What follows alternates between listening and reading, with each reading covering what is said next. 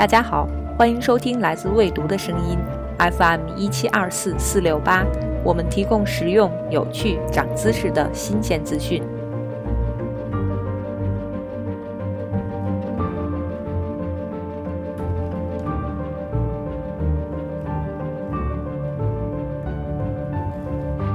当《小时代》还在炫富和手撕闺蜜，我们电影中青春期的主题还是泡妞、堕胎、高考、喝酒、打群架，美国新崛起的青春小说中，青少年们已经开始改造世界，创造属于他们的全新秩序了。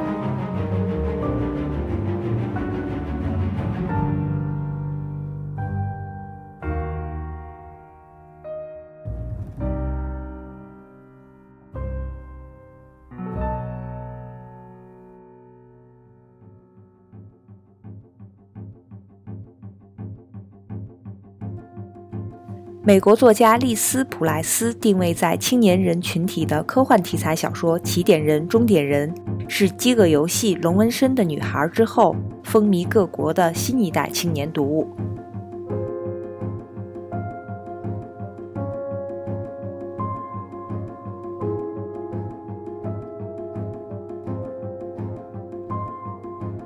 在这个系列中，丽丝虚拟了一个孢子战争之后的未来世界。在这个世界中，所有二十岁到六十岁的人都死了。幸存者中，年少的那些被叫做起点人，年老的那些被叫做终点人。由于终点人掌握了大部分社会资源，成为社会的掌权者，有一个邪恶的组织——青春圣地应运而生，为终点人提供身体租借服务。起点人可以选择把自己的身体出租给终点人。作为补偿，他们会拿到钱以及免费的全身美容服务。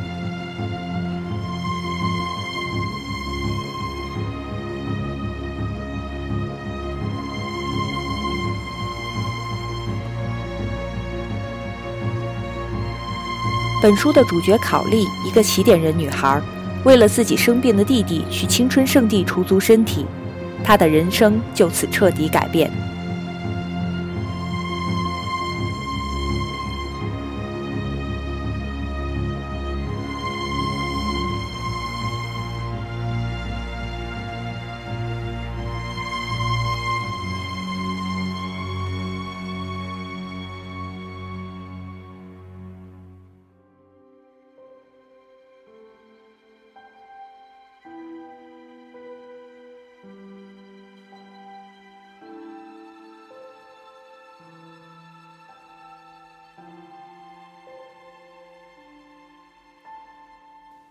在美国出版以来，这个系列已经在三十多个国家热卖，读者们非常喜欢这个富有新意、充满反叛精神的故事。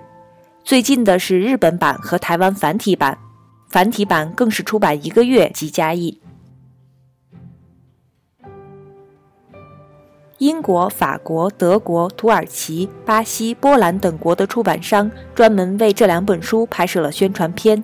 其中，兰登书屋制作的宣传片更是逆天，直接进入了院线，在《饥饿游戏》的片头之前播出。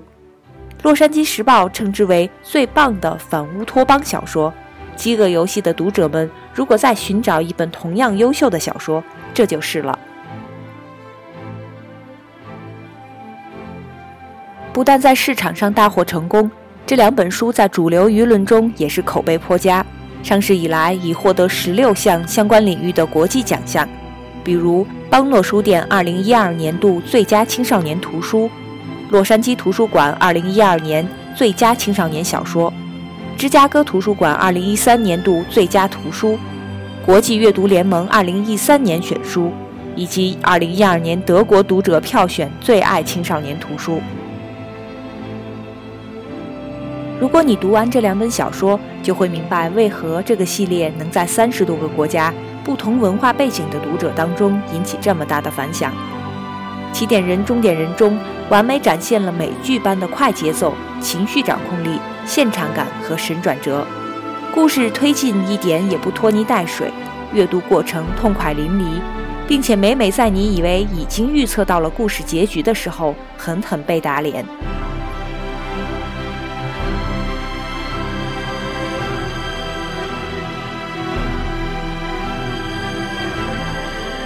而最终打动你的是那些永恒的美好价值观、正义、希望，一颗无法被奴役和操控的自由心灵。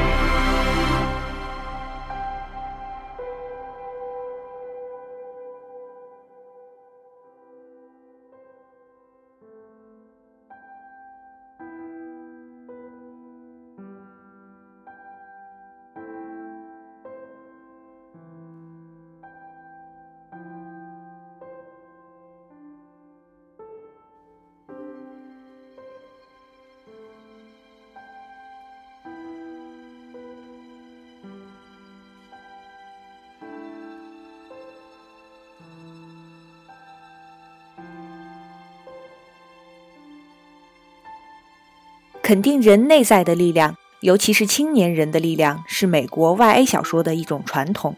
比如《饥饿游戏》的一群主角们，都是十二岁到十八岁的少男少女，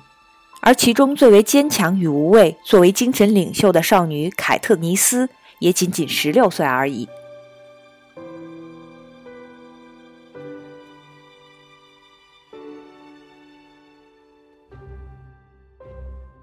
美国作家奥森·斯科特·卡德的科幻小说《安德的游戏》中，智商极高且有非凡生存技能、军事才能和领导力的主角安德，年龄是六岁，根本还是个儿童。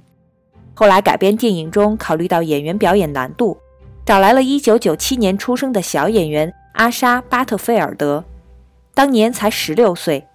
但相信很多去看过电影的朋友。已经被他演绎安德沉稳知性的魅力甩哭了。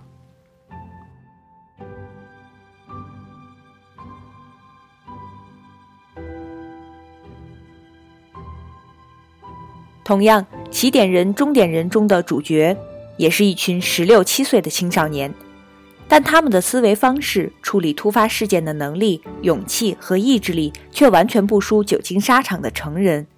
甚至在追寻自由和追寻自我的道路上，更为坚定和纯粹。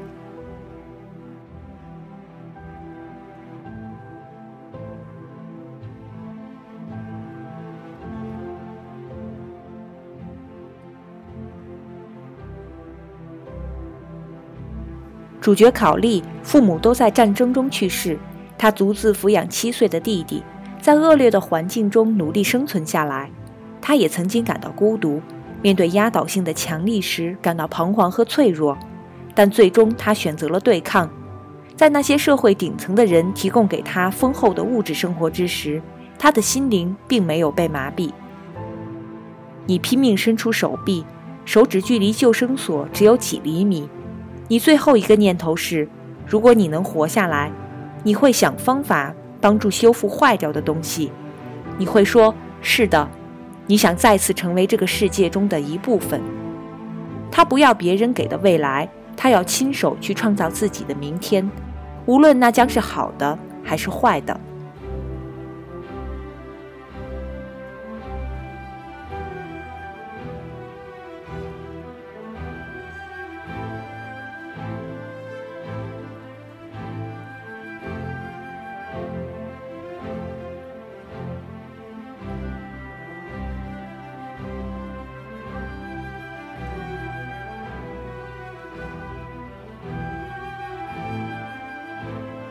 小时代里一起穿个貂就是闺蜜了，微信朋友圈里那么多人，却只有几个点赞之交。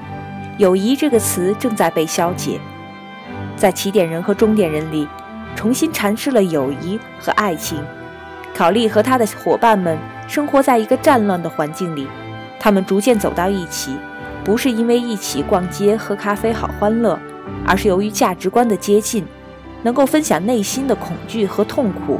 能够互相保护，能够互相理解，在必要时为朋友甚至能付出生命。没有了手机，没有了 Facebook，没有了 Instagram，人与人之间的感情回到了最本真纯粹的状态。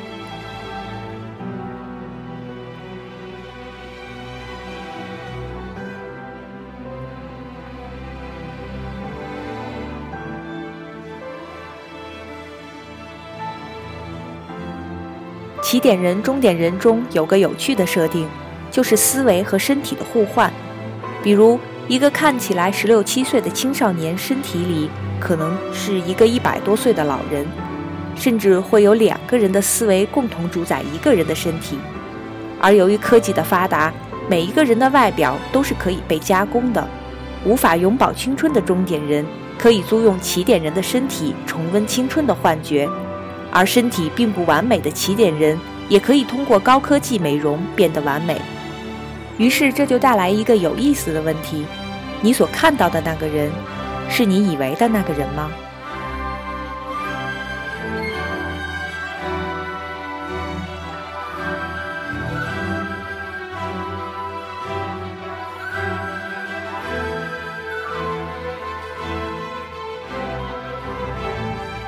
一个人的特质究竟是因为他的思维，还是因为他的肉体？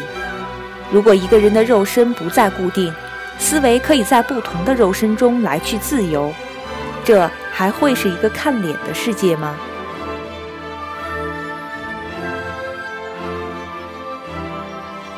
在起点人和终点人的世界里，身体成为一种可以被出租的商品，无非是因为青春本身是有价值的。在这个贫富差距极大的世界里，不可避免地发生了分化。那些掌握了资源和权力的人，试图同化下层接受他们的价值观：物质是好的，消费是好的，有了这些，人生就是幸福的。而只有掌握权力和资源的人，才能提供给别人这样幸福的生活。也的确有很多起点人接受了这样的价值观。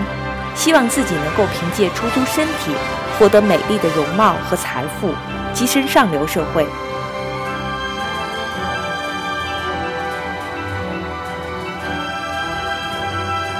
在起点人中，大反派也试图给考利洗脑：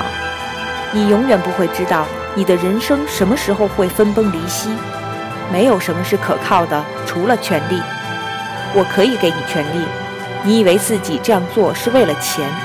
但我比你更了解你自己，你这样做也是因为想要过上别人的生活。